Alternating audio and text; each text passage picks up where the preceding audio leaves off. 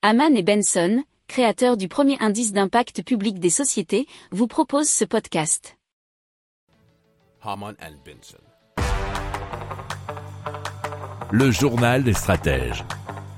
Et donc on, on parle de la création du premier trou de verre quantique euh, capable d'envoyer des informations dans le temps et dans l'espace. Le trou de verre a été créé par des bits d'informations quantiques appelés qubits qui sont stockés dans des circuits supraconducteurs microscopiques au sein de l'ordinateur quantique Sycamore de Google. C'est ce que nous dit rtbf.be.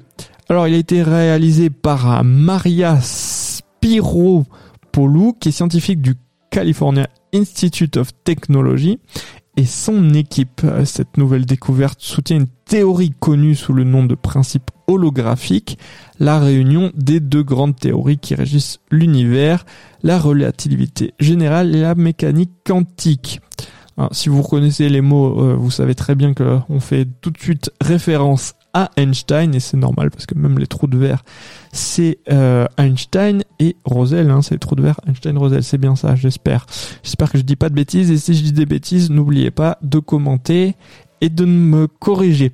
Il doit y avoir une dualité entre ces deux idées suggérant que le continuum espace-temps de la relativité générale pourrait en fait être un système quantique de particules cachées nous dit donc la chercheuse.